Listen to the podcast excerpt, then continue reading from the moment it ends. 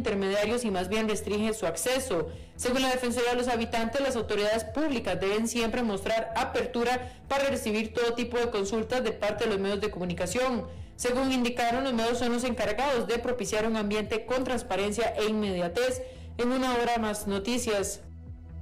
Noticias cada hora en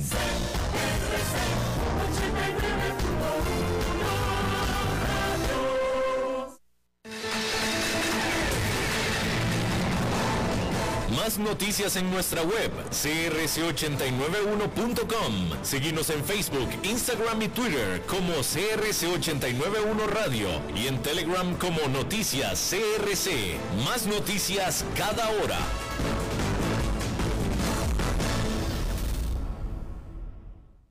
CRC 89.1 Radio y Cadena Radial Costarricense no se hacen responsables por las opiniones emitidas en este programa. Transcomer, puesto de bolsa de comercio, presenta a las 5 con Alberto Padilla.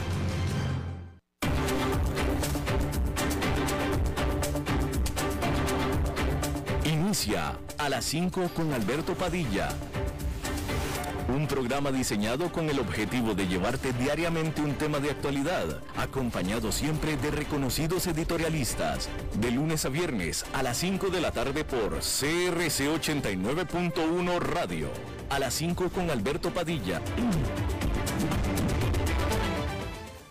Hola, ¿qué tal? Saludos, bienvenidos a esta emisión de A las 5 con su servidor Alberto Padilla. Muchísimas gracias por estarnos acompañando. Gracias por estar ahí. Le mando cálidos saludos desde la señal y las instalaciones de CRC 89.1 Radio en San José, Costa Rica, desde donde estamos transmitiendo hasta el punto, en el tiempo y en el espacio en el que usted nos está escuchando, porque estamos saliendo en diferentes vías, por ejemplo en Facebook Live, en la página de este programa, a las 5 con Alberto Padilla. Estamos también disponibles en podcast en las diferentes más importantes plataformas como Spotify, Apple Podcast, Google Podcast y otras cinco importantes más. Estamos en nuestro canal de YouTube a las 5 con Alberto Padilla y aquí en Costa Rica este programa que sale en vivo en este momento a las 5 de la tarde se repite todos los días a las 10 de la noche aquí en CRC 89.1. En esta ocasión, tratando de controlar los incontrolables, al otro lado de los cristales, el señor David Guerrero y la producción general de este programa, desde Bogotá, Colombia, a cargo del señor Mauricio Sandoval.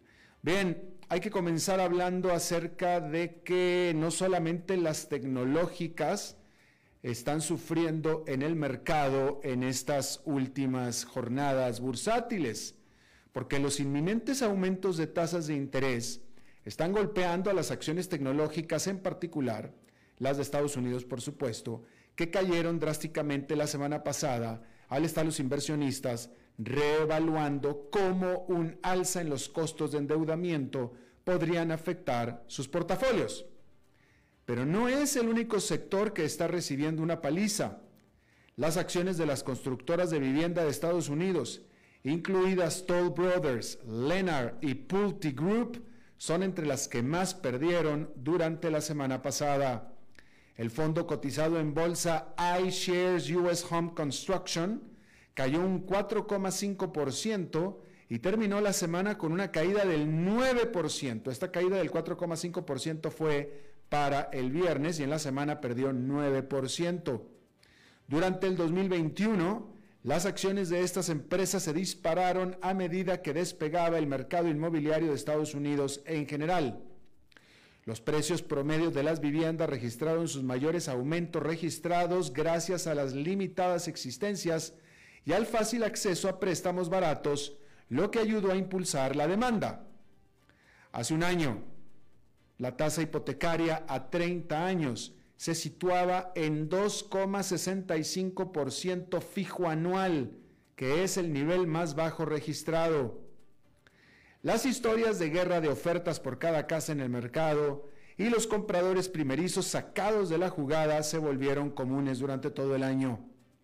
Incluso los inversionistas de Wall Street se sumergieron en esta carrera. Las acciones de Toll Brothers subieron casi un 67% en el 2021 en comparación con el salto del 27% que tuvo el Standard Poor's 500. Leonard ganó 52% y Group fue a la que peor le fue y aún así subió un 33% para un año.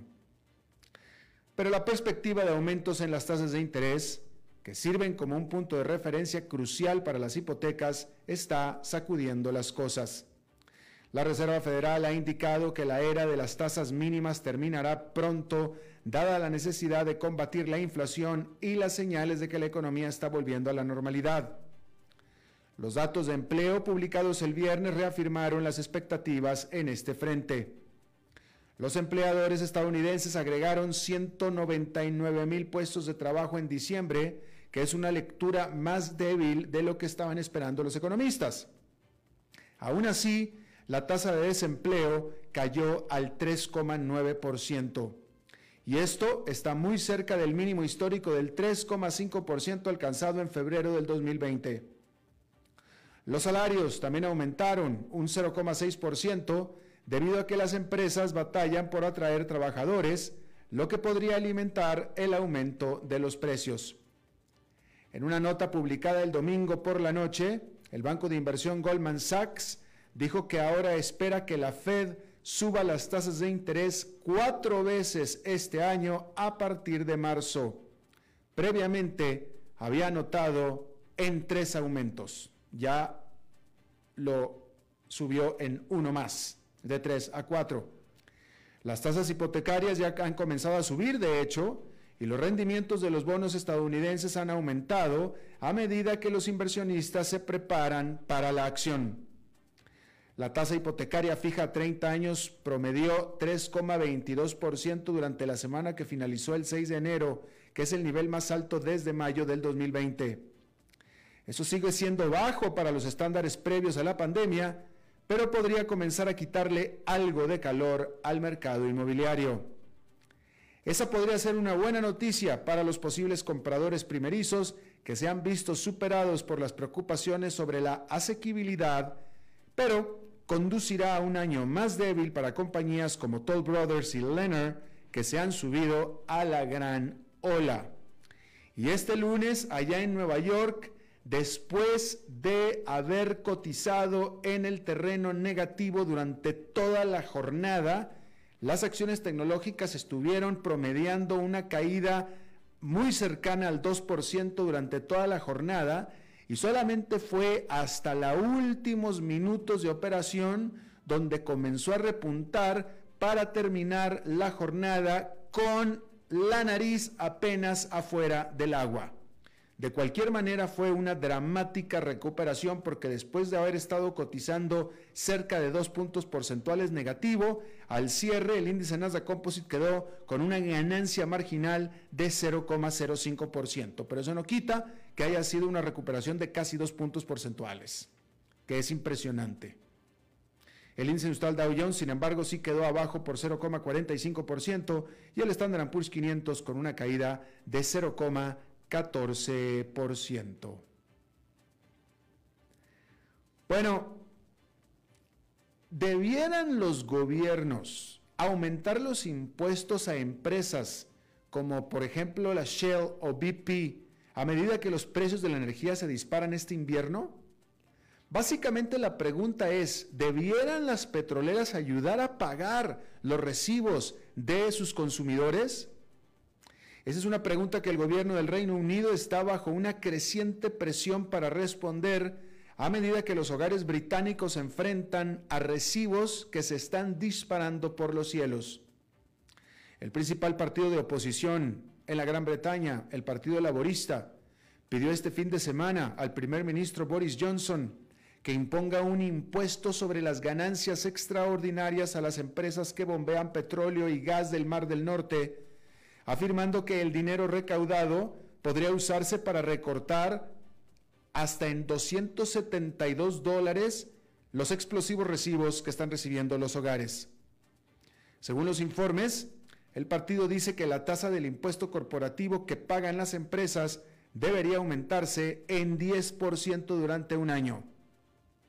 Eso también permitiría al gobierno aumentar los subsidios energéticos para los hogares más pobres. Y es que los consumidores británicos están pagando, o pagarán, mejor dicho, aproximadamente 1.075 dólares más para calentar e iluminar sus hogares durante el invierno este año, según el Bank of America, luego de un dramático aumento en los precios mayoristas de energía que ha provocado el colapso de docenas de proveedores de energía del Reino Unido en los últimos meses. Los precios del gas al por mayor en Europa han explotado un 400% con respecto al año anterior y los precios de electricidad han aumentado un 300% según el Bank of America. Los aumentos han sido impulsados por el clima frío, pero también por las interrupciones de una planta nuclear en Francia, las cuales son accidentales, y la reducción del flujo de gas desde Rusia, el cual Rusia afirma que es también accidental, pero que nadie le cree. BP y Shell operan en el Mar del Norte y se han beneficiado del aumento de los precios del gas y el petróleo. El director general del BP, Bernard Looney, dijo al Financial Times en noviembre que el aumento de los precios de las materias primas había convertido a la empresa en una money machine, en una máquina de hacer dinero. La compañía registró ganancias de 3.300 millones de dólares al tercer trimestre del 2021 y dijo que planeaba devolver a sus inversionistas, es decir, a los accionistas, 1.250 millones de dólares adicionales. El grupo industrial OGUK, OGUK o OGUK, que representa a los productores de alta mar del Reino Unido, entre los que se incluyen Shell y BP, dijo la semana pasada que un impuesto sobre las ganancias inesperadas haría que las compañías de energía fueran menos propensas a invertir en el país, lo que causaría un daño irreparable a la industria que dejaría a los consumidores incluso más expuestos a la escasez mundial. Suena amenaza, pero no es una mentira tampoco. ¿Sí? Si le aumentan los impuestos, tienen menos recursos para poder invertir. Eso así es no es una mentira, definitivamente. Bien. Bueno, y la perspectiva de tasas de interés más altas este año está asustando a los inversionistas en acciones tecnológicas y de construcción, como estábamos viendo, eh, al igual que otros sectores más de alto crecimiento, pero es una historia diferente para otros sectores. En particular vamos a hablar de los grandes bancos porque las acciones bancarias han tenido un sólido comienzo del 2022, extendiendo las ganancias de la segunda mitad del año pasado. Por ejemplo, el ETF, el fondo de Invesco KBW Bank, que contiene a Bank of America, Wells Fargo, JP Morgan Chase, US Bank Corp y también Citigroup como sus principales participaciones, ha subido más del 8% este año nada más y ha ganado más del 19% en los últimos seis meses. Eso es mejor que el mercado en general, definitivamente. Este viernes, JP Morgan Chase y Citi y también Wells Fargo les dirán a sus inversionistas cómo les fue durante el cuarto trimestre y qué esperan en el 2022 cuando reporten sus ganancias. BlackRock el administrador de activos más grande del mundo y propietario de la popular familia de fondos cotizados en bolsa iShares, también reporta ganancias el viernes. US Bank Corp y Bank of America publican sus ganancias el miércoles 19 de enero. Y también lo hace el poderoso banco de inversión Morgan Stanley. Goldman Sachs debe informar sus ganancias el martes 18 de enero. Los bancos se benefician con un aumento de las tasas de interés siempre que éstas no suban demasiado rápido y perjudiquen la demanda de hipotecas, tarjetas de crédito y otros tipos de préstamos. Aunque las tasas más altas hacen que los préstamos sean más rentables para los bancos, existe un límite en cuanto a qué tan altas pueden llegar las tasas antes de que se enfríe el mercado inmobiliario que está en rojo vivo. Las empresas financieras también están prosperando gracias al auge del mercado de valores que ha ayudado a impulsar la actividad bursátil. El aumento de las acciones también impulsó una mayor demanda de fusiones y ofertas públicas iniciales y condujo a un aumento en las lucrativas tarifas de banca de inversión. Juntas, las tendencias podrían impulsar las ganancias bancarias. Los analistas predicen que las ganancias por acción de JP Morgan Chase se dispararon casi un 70% en el 2021. Wall Street también pronostica aumentos sustanciales en las ganancias de Citi, que ahora está bajo nuevo liderazgo, y Wells Fargo, que finalmente está comenzando a recuperarse después de años de bajo rendimiento debido a su macro escándalo de las cuentas falsas. Pero los inversionistas quieren escuchar lo que estos bancos tienen que decir sobre la variante del coronavirus Omicron, que se propaga rápidamente, y cómo podría afectar los mercados y la economía durante el resto del año.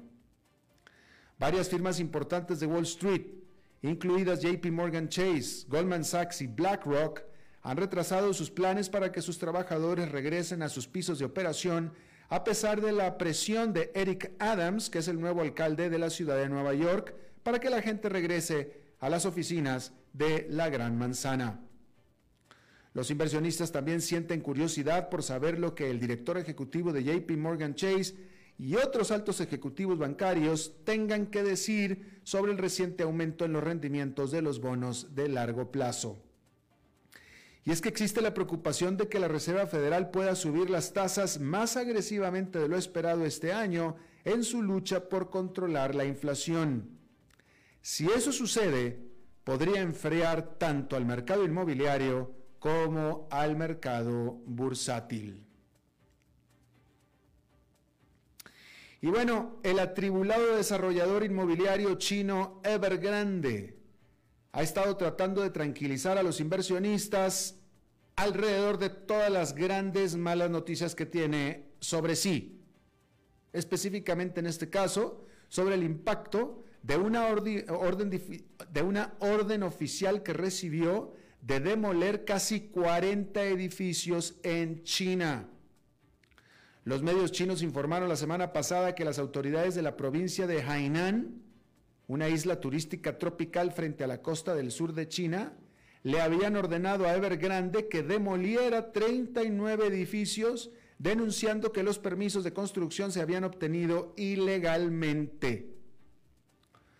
La compañía reconoció la orden en una publicación en WeChat el lunes por la noche de la semana pasada, pero agregó que no afectó a otros edificios en el mismo proyecto inmobiliario que involucra a unos 61 mil propietarios. Los 39 edificios forman parte del gigantesco proyecto Ocean Flower Island de Evergrande en Hainan, en el que la empresa ha invertido casi 13 mil millones de dólares en los últimos seis años. Sin embargo, la realidad es que la perspectiva para la empresa se está oscureciendo día a día. Este fin de semana, Evergrande debió reunirse con tenedores de bonos durante eh, sábado y domingo para pedir una extensión de su bono cotizado en yuanes por un equivalente a 157 millones de dólares. Pero pues 157 millones de dólares es tan solo una pequeña fracción de los pasivos de Evergrande, que son de 300 mil millones de dólares y que la hace ser la más endeudada desarrolladora de bienes raíces del mundo de no poder convencer a los bonistas chinos de darle más tiempo, sería tan solo uno más de su larga lista de problemas. Ya en diciembre, Evergrande había hecho default en un bono denominado en dólares, enviando ondas de choque a través de todo el mercado de bonos mundial. El 3 de enero, la empresa detuvo la cotización de sus acciones en la Bolsa de Valores de Hong Kong. Pero el hecho de que Evergrande tenga que demoler edificios en lugar de construirlos es un pobre y triste reflejo de la incapacidad de la empresa de hacerse de efectivo para pagar a sus acreedores. Bueno, ¿y usted ha estado buscando comprar zapatos deportivos de Nike o sudaderas de Adidas o los tipos suecos de crocs o camisas polo o chamarras de Canada Goose. Bueno, pues en estos días es probable que tenga más suerte en encontrarlos en sus propias tiendas de marca o en sus sitios web que en cadenas más pequeñas. y es que las principales marcas están reduciendo la cantidad de minoristas externos que venden sus productos. En su lugar, están centrando sus esfuerzos en lograr que los clientes compren directamente desde sus canales propios, así como también desde un grupo reducido de socios mayoristas. La estrategia de vender directamente a los clientes les permite a estas marcas que ganar más dinero, también así como controlar sus precios y la exhibición de sus productos exactamente como quieren en sus propias tiendas. También pueden evitar que se descuenten demasiado sus etiquetas, lo que podría debilitar su imagen de marca, así como su poder de fijación de precios. Pero el cambio significa que los compradores, es decir, usted y yo, tendremos menos opciones para comprar algunos de sus productos favoritos. Y también ejerce presión sobre los minoristas que ya no podrán almacenar zapatos y prendas de vestir que típicamente son muy buscados. Por ejemplo, Under Armour y Ralph Lauren han dejado de enviar mercancía a las tiendas de descuento como TJ Maxx, mientras que Nike detuvo nuevos envíos al almacén de calzado DSW o DSW. Así es que si usted ha sido de TJ Maxx, pues ya no va a poder encontrar, de acuerdo a esta información, algunos de las marcas más conocidas, como lo acabamos de ver. Bien. Bueno, pues este lunes, ¿qué le digo? Este lunes se está cumpliendo la faramaya, el show, ¿sí? El travesti de Daniel Ortega en Nicaragua tomando posesión en su cuarto mandato como presidente de este país.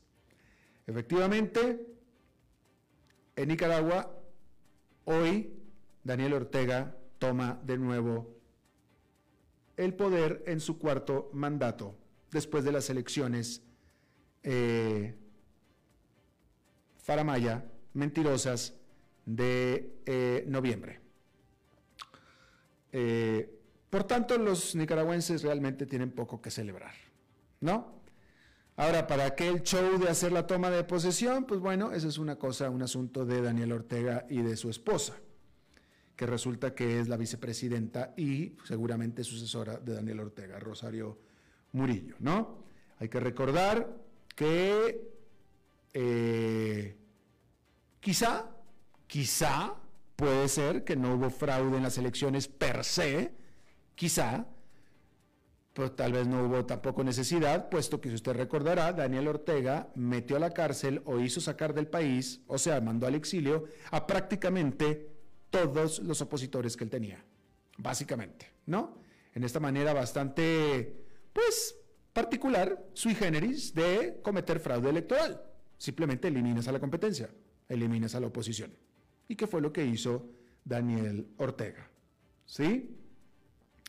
Obviamente el rechazo internacional a esto ha sido mayúsculo. Ciertamente Estados Unidos está en rechazo, la Unión Europea y varios países también de América Latina. En el caso de México, después del el bochorno del presidente Andrés Manuel López Obrador o del gobierno de México de felicitar por su triunfo a Daniel Ortega, y después de que hizo pensar lo contrario, finalmente este lunes o el domingo en la noche confirmó el gobierno de México que no enviaría representante a la toma de posesión en un extraordinario e inesperado acto de eh, pragmatismo y prudencia diplomática hacia lo que ellos consideran un régimen amigo como es el de Daniel Ortega. Porque francamente todo el mundo estaba esperando que México mandara mínimo el canciller, pero tuvieron al menos la prudencia, el tacto de decir, ok, no lo vamos a hacer. Sin embargo, sí aprueban el gobierno, eso que ni qué. Por supuesto, también Daniel Ortega cuenta con el apoyo de Cuba y cuenta con el apoyo de Rusia. Y últimamente, o sea, más recientemente, con el clave apoyo de China luego que rompió relaciones con Taiwán y consecuente reapertura de la Embajada de China en Managua.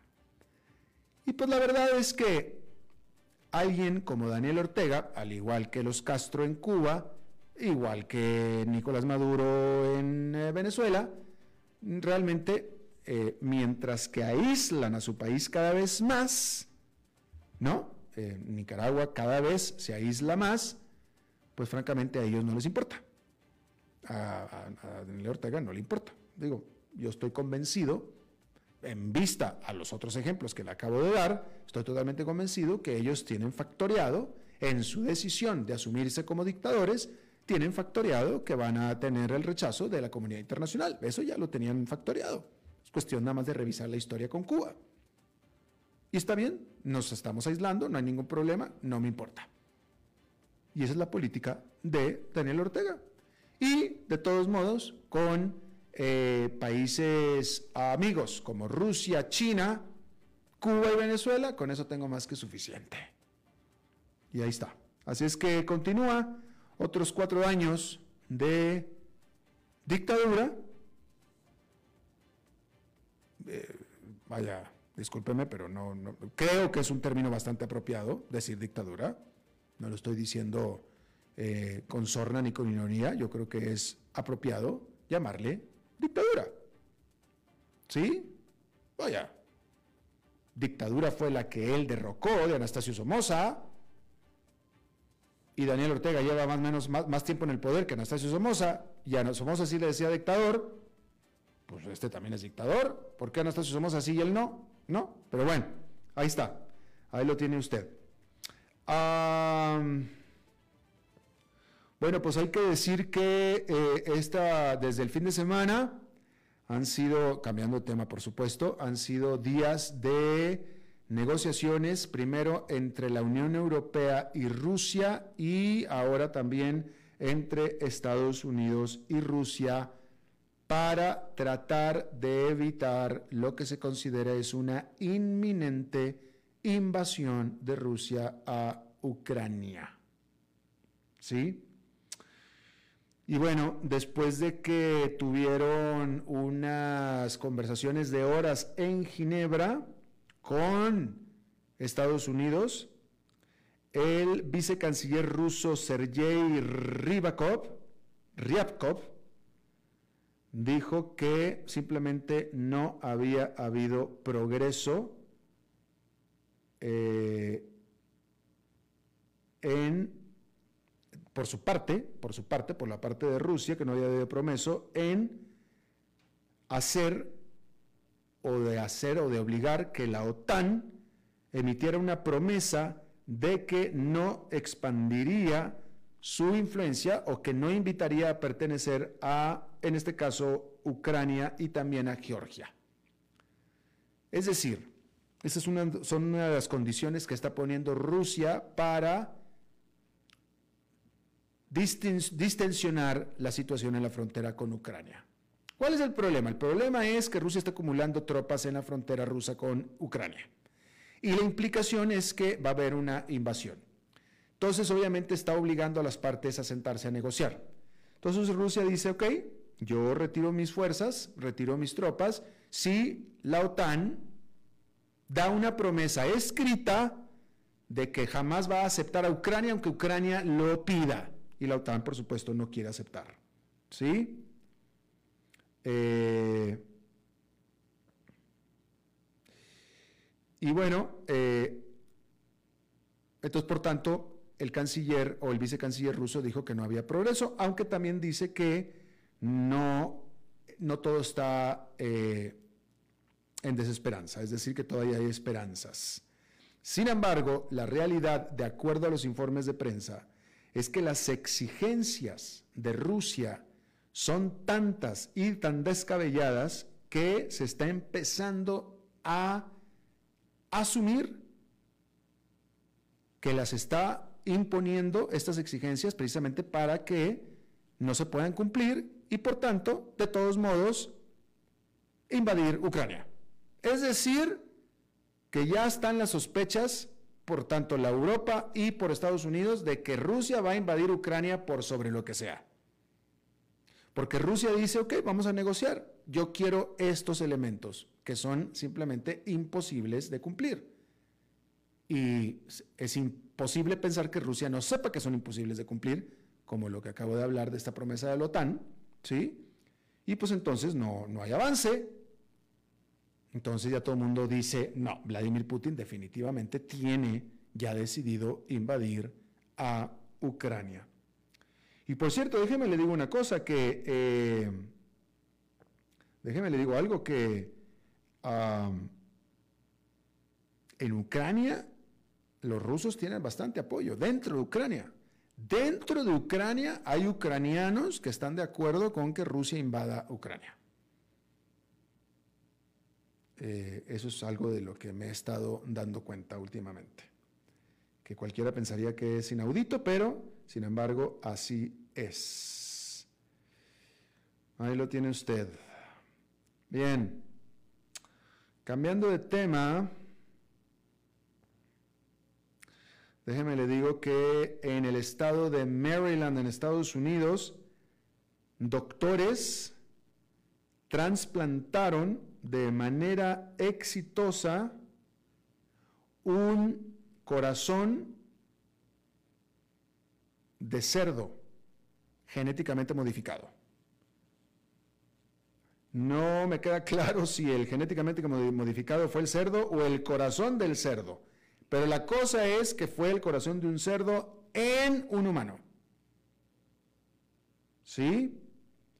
Fue, se trató de un procedimiento de ocho horas que se sucedió el viernes sobre un paciente de 57 años de edad que tenía un problema cardíaco que le amenazaba la vida. Y eh, Y bueno, pues ahí está. Parece ser que hasta ahora todo está muy bien con este procedimiento y por supuesto que la implicación y la esperanza es de que este tipo de procedimientos en el futuro eh, puedan servir y puedan paliar el crónico déficit de órganos humanos para trasplante. Porque la realidad es que hoy por hoy muchísima gente, la mayoría, de la gente con algún problema en algún órgano que pudiera solucionarse con un trasplante, fallecen por falta de este órgano. Y así es que ahí lo tiene usted. Y por lo pronto, ahí lo tiene. Un corazón que creció, que nació y creció en el cuerpo de un cerdo, trasplantado exitosamente a un humano. No es menor la noticia, ¿eh? no es menor. Bueno, el año pasado la atmósfera de la Tierra contuvo niveles récord de dióxido de carbono y también de metano de acuerdo al servicio eh, de cambio climático Copérnico, que es un servicio de información, un proveedor de información que es apoyado por la Unión Europea.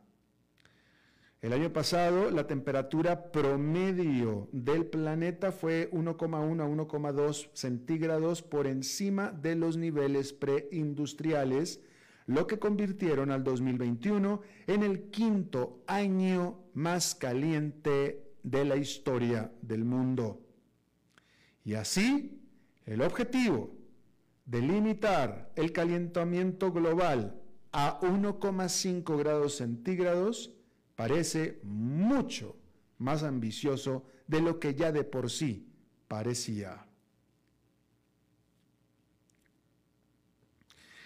Bueno, eh, usted si es este seguidor de eh, los videojuegos, que no es menor porque pues, es una macroindustria, hay que decir que eh, hubo una macrofusión en esta industria luego de que Take Two, que es el gigante que produce el juego Grand Theft Auto, que es, eh, pues en realidad lo que es es un simulador de crímenes, es un juego en el que los, los jugadores están jugando a ser criminales, pero que están disfrazados como de una sátira pero en el fondo lo que son es, es un videocrimen, literalmente, ¿no?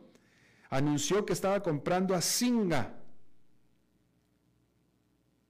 que es la compañía de juegos móviles responsable por el popular Farm Bill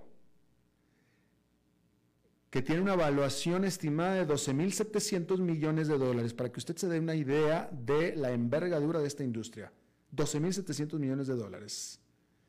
Y bueno, ahí lo tiene usted.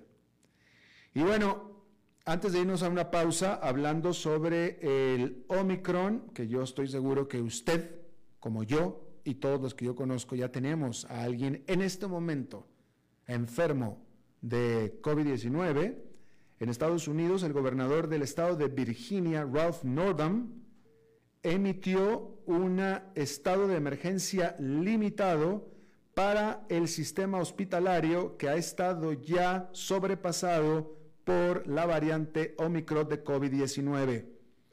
Esta orden de emergencia de estado, estatal de emergencia, de 30 días, hace mucho más fácil para los hospitales el incrementar su capacidad y también su personal.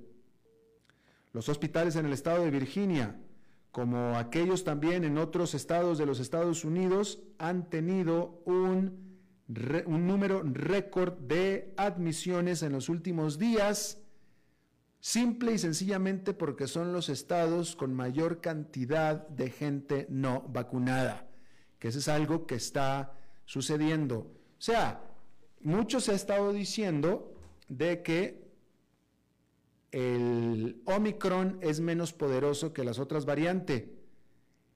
Y bueno, eso no lo sabemos. Lo que sabemos es que la gente se enferma menos. Pero se enferma menos porque son la gente vacunada. Los que no son vacunados se los lleva a la fregada como siempre. Ha sido. ¿Sí? Así es que no hay que engañarnos. Las vacunas sirven. El Omicron es tan maldito como cualquier otro. Lo que pasa es que está cayendo sobre un planeta que está mucho más preparado, mucho más vacunado. Por eso es que en Virginia, justamente en Virginia se está dando esta situación de emergencia, porque es uno de los estados con menos tasa de vacunación. Y lo que es bien, bien documentado es que son los no vacunados los que están sobrepasando a los sistemas hospitalarios de aquellos países donde todavía hay un gran porcentaje de población no vacunada. Los vacunados nos estamos enfermando también, estamos siendo contagiados, sí, pero no gravemente, por la vacuna. Los que somos más resistentes somos los vacunados, no es que el Omicron sea menos fuerte, y esa es la gran diferencia. Vamos a hacer una pausa y regresamos con nuestra entrevista de hoy a las 5 con Alberto Padilla por CRC 89.1 Radio. ¿Sabía usted que Transcomer es el puesto de bolsa de comercio más grande de Costa Rica, con 19 años en el mercado y miles de clientes? Cuentan con asesores y corredores expertos que saben de lo que hablan y ofrecen productos de inversión seguros y modernos, hechos a la medida. Pero sobre todo, al invertir en Transcomer, usted invierte en la única bolsa vigilada por el Banco Central. Y en un mundo sobrecargado de información, usted debe de estar con los mejores. Transcomer, puesto de bolsa de comercio. Construyamos juntos su futuro. Somos expertos en eso. El valor en la ética incluye no tener miedo de lo que se dice y a quién se le dice, sin importar las consecuencias o represalias que puedan sobrevenir. Entre los valores éticos más relevantes se pueden mencionar justicia, libertad, respeto, responsabilidad, integridad, lealtad, honestidad y equidad. Los valores éticos se adquieren durante el desarrollo individual de cada ser humano en el entorno familiar, social, escolar e inclusive a través de los medios de comunicación. Solo si lo público y lo privado caminamos en positivo y con valores, Costa Rica saldrá adelante. Un mensaje de la Cámara Nacional de Radiodifusión, Canara. Bienvenidos a un episodio más de Wall Street en un minuto, un servicio informativo sobre los mercados internacionales desde Transcomer, puesto de bolsa de comercio. Hola, soy Arturo Londoño, corredor de Bolsa de Comercio. Hay revueltas civiles en Kazajistán y el precio del Bitcoin cae significativamente a niveles que no se veían desde octubre del año pasado. Pero ¿qué relación hay entre ambos eventos? Sucede que Kazajistán es el segundo país en el mundo en minería de Bitcoin. Recordemos que esta criptomoneda existe en un modelo descentralizado, en el que se necesita de que usuarios pongan en favor del sistema sus computadoras para que exista una forma de procesar todas las complejas operaciones matemáticas asociadas al uso de este activo. A modo de recompensa, el sistema le paga a los dueños de esta infraestructura en Bitcoin por mantener el sistema funcionando y en constante crecimiento. Kazajistán era un país perfecto para instalar centros de servidores dedicados a esta minería, dado el bajo costo de electricidad y los casi inexistentes impuestos para esta práctica. Sin embargo, las últimas manifestaciones civiles en protesta por los costos de la gasolina han terminado con tropas rusas llegando al país y con un gobierno apagando la infraestructura eléctrica para restringir el acceso al Internet. Estos apagones, por supuesto, están apagando cientos de centros de datos dedicados a minar Bitcoin. Por un lado, todo esto ha ayudado a reforzar el argumento de que los sistemas descentralizados como el blockchain, sobre el que corre el Bitcoin, son más estables pues la criptomoneda sigue arriba a pesar de las interrupciones. Sin embargo, queda también en evidencia el impacto centralizado en el precio del criptoactivo cuando países con mayor actividad de minería se ven inquietados, pues afectan a todos los inversionistas independientemente de lo lejano que se encuentren del conflicto. Este episodio de Wall Street en un minuto fue presentado por Transcomer, puesto de bolsa de comercio. ¿Sabía usted que Transcomer es el puesto de bolsa de comercio más grande de Costa Rica, con 19 años en el mercado y miles de clientes? Cuentan con asesores y corredores expertos que saben de lo que hablan y ofrecen productos de inversión seguros y modernos, hechos a la medida. Pero sobre todo, al invertir en Transcomer, usted invierte en la única bolsa vigilada por el Banco Central. Y en un mundo sobrecargado de información, usted debe de estar con los mejores. Transcomer, puesto de bolsa de comercio. Construyamos juntos su futuro. Somos expertos en eso.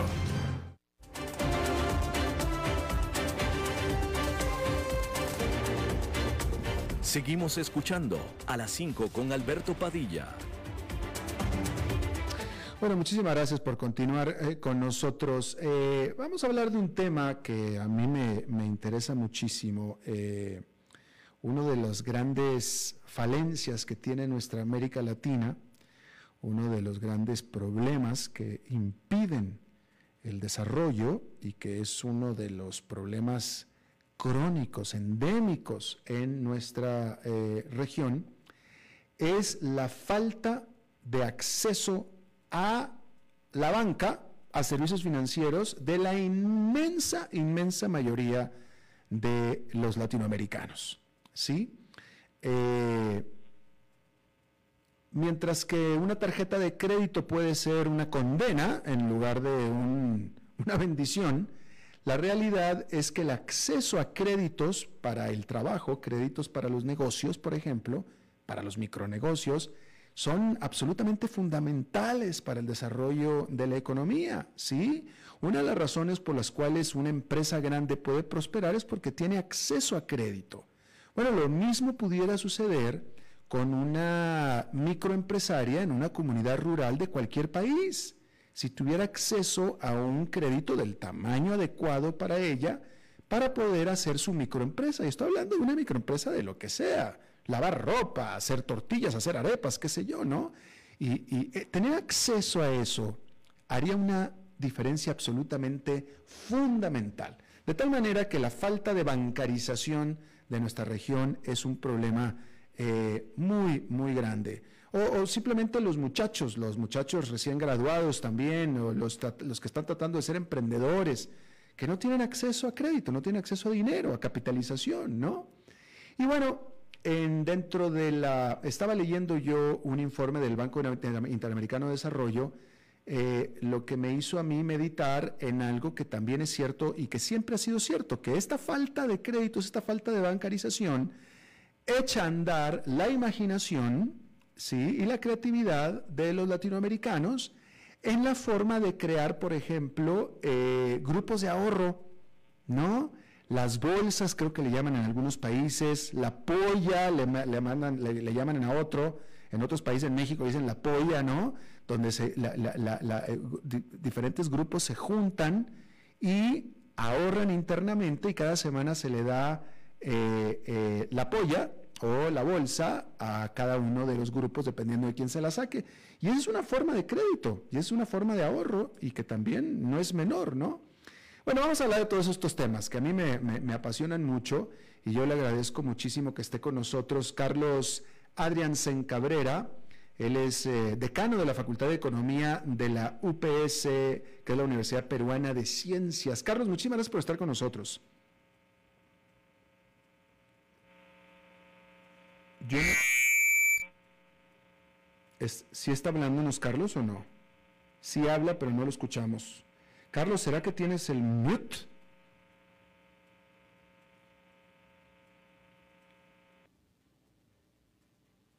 A ver, Carlos, ¿nos escuchas?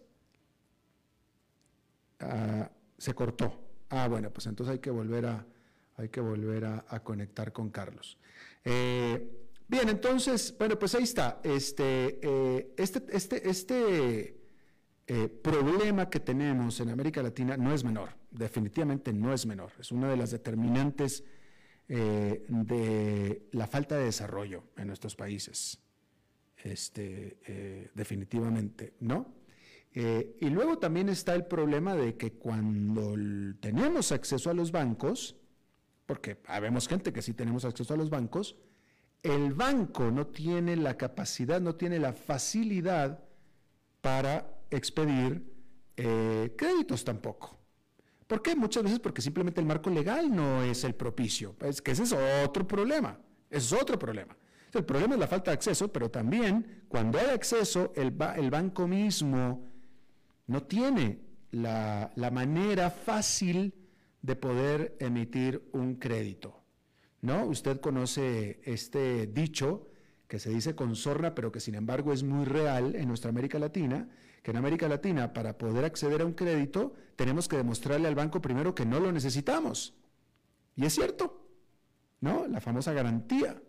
Este, solamente accesen a crédito quien tiene dinero aparte que garantice ese crédito. Pues así, pues quedan, quedan fuera la gran, la inmensa mayoría de los norteamericanos quedan fuera del acceso a crédito. Y ese es un gran problema.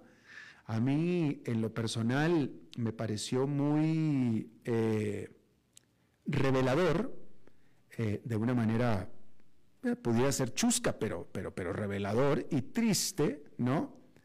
Eh, que en alguna ocasión fui invitado a un país, uno de los principales bancos de este país me invitó a mí a un evento que querían hacer para sus eh, clientes.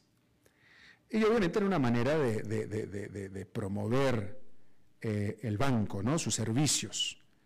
Eh, y, los invitados, el público, eran clientes y eh, potenciales clientes del banco, ¿no? Eh, y este evento era en la forma en la que yo iba a estar entrevistando a clientes del banco hablando de la experiencia con el banco. Yo, sin preguntar más, inmediatamente asumí que estos clientes con los que me iban a poner a entrevistar en este panel, pues eran clientes beneficiarios de créditos del banco. Yo, yo, de hecho, lo que sí sabía era que estos clientes con los que me sentaron eran clientes empresariales, es decir, eran todos dueños de empresas. Y yo asumí, porque pensé que así es como debía ser, ¿no?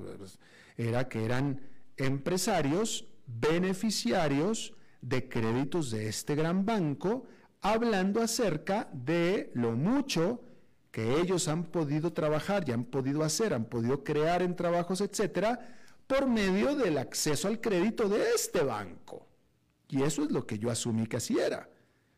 Eh, porque al final ese es también el negocio del banco. Pues el negocio hace, el, el, banco hace negocio de dar créditos. Esa es la fuente de ingresos principal del banco, ¿no? Bueno, pues para mi sorpresa resultó que ninguno de los panelistas era recipiente de créditos del banco. Eran simplemente cuentavientes cuentamientos.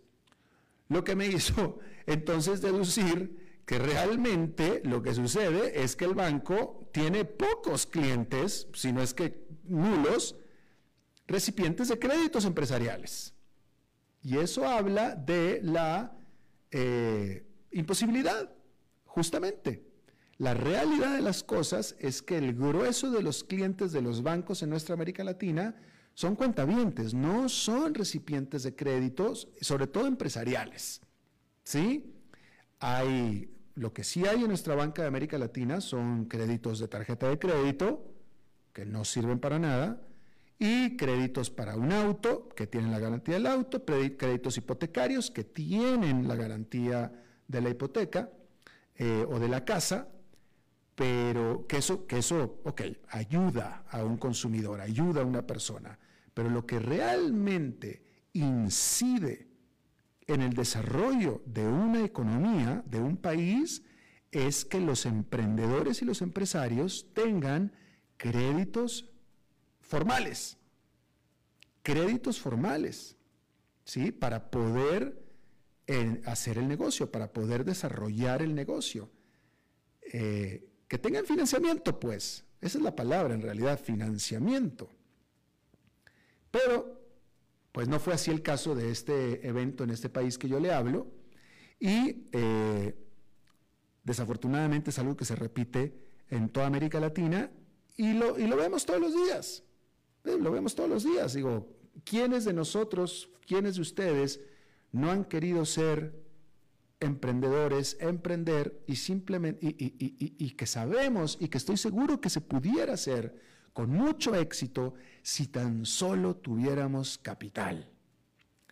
¿Y quién tiene ese capital si no la banca?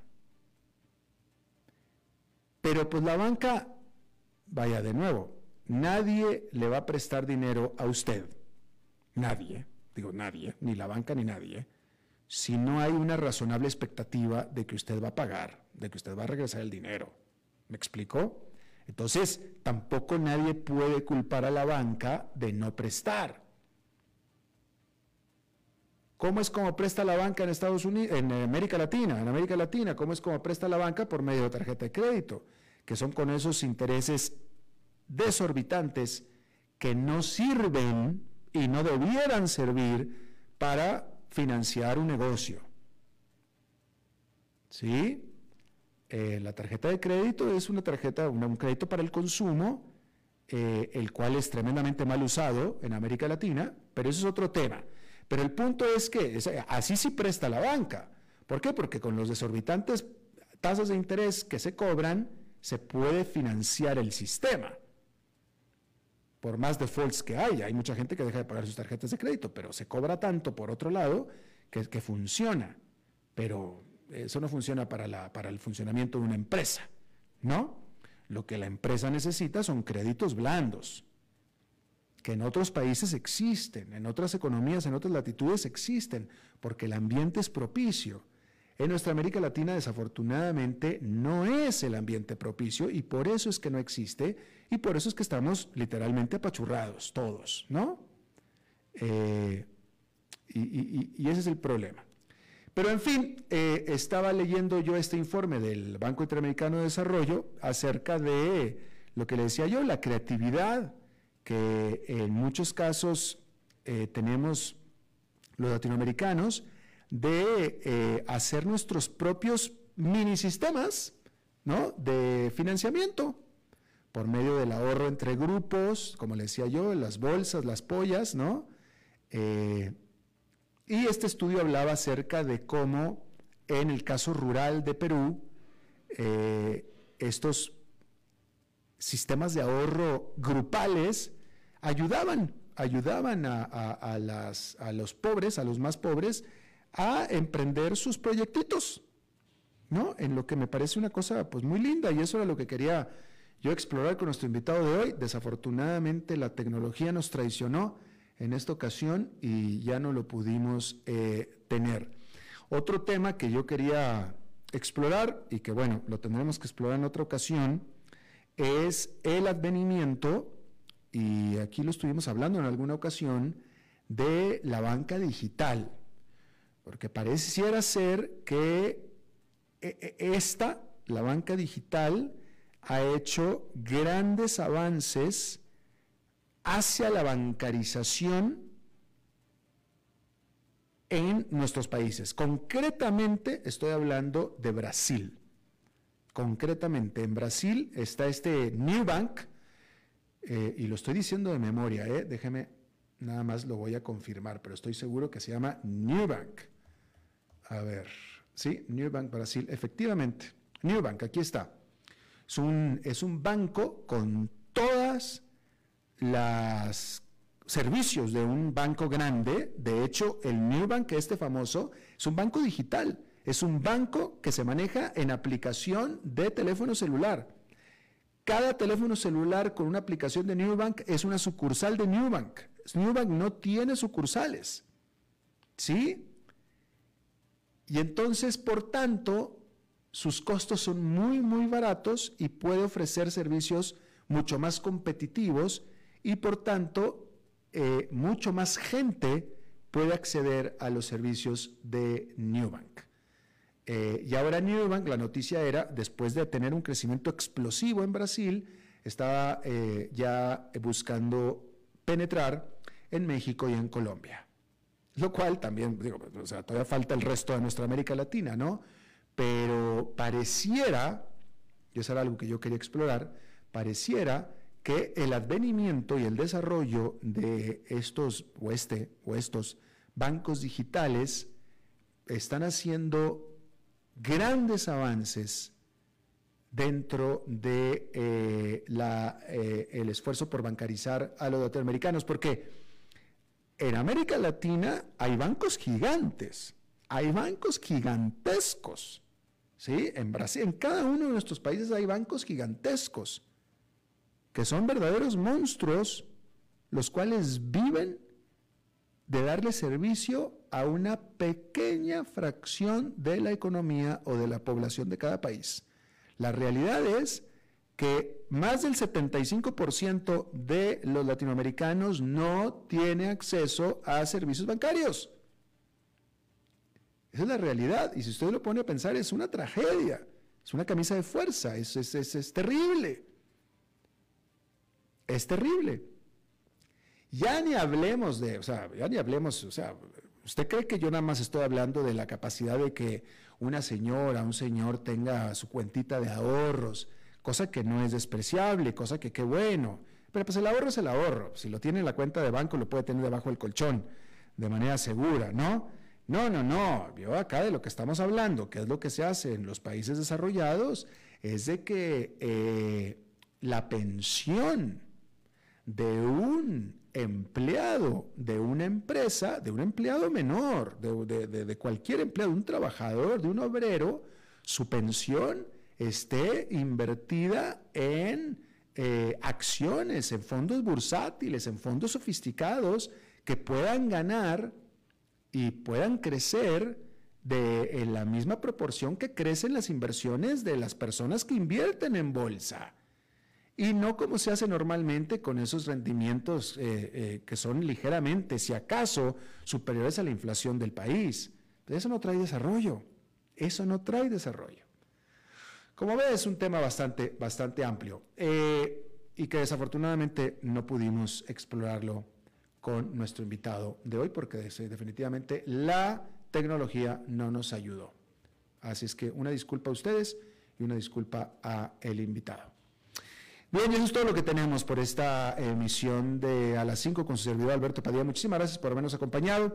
Espero que termine su día en buena nota, en buen tono y nosotros nos reencontramos en 23, en 23 horas. Que la pase muy bien. A las 5 con Alberto Padilla fue traído a ustedes por Transcomer, puesto de bolsa de comercio. Construyamos juntos su futuro. Somos expertos en eso.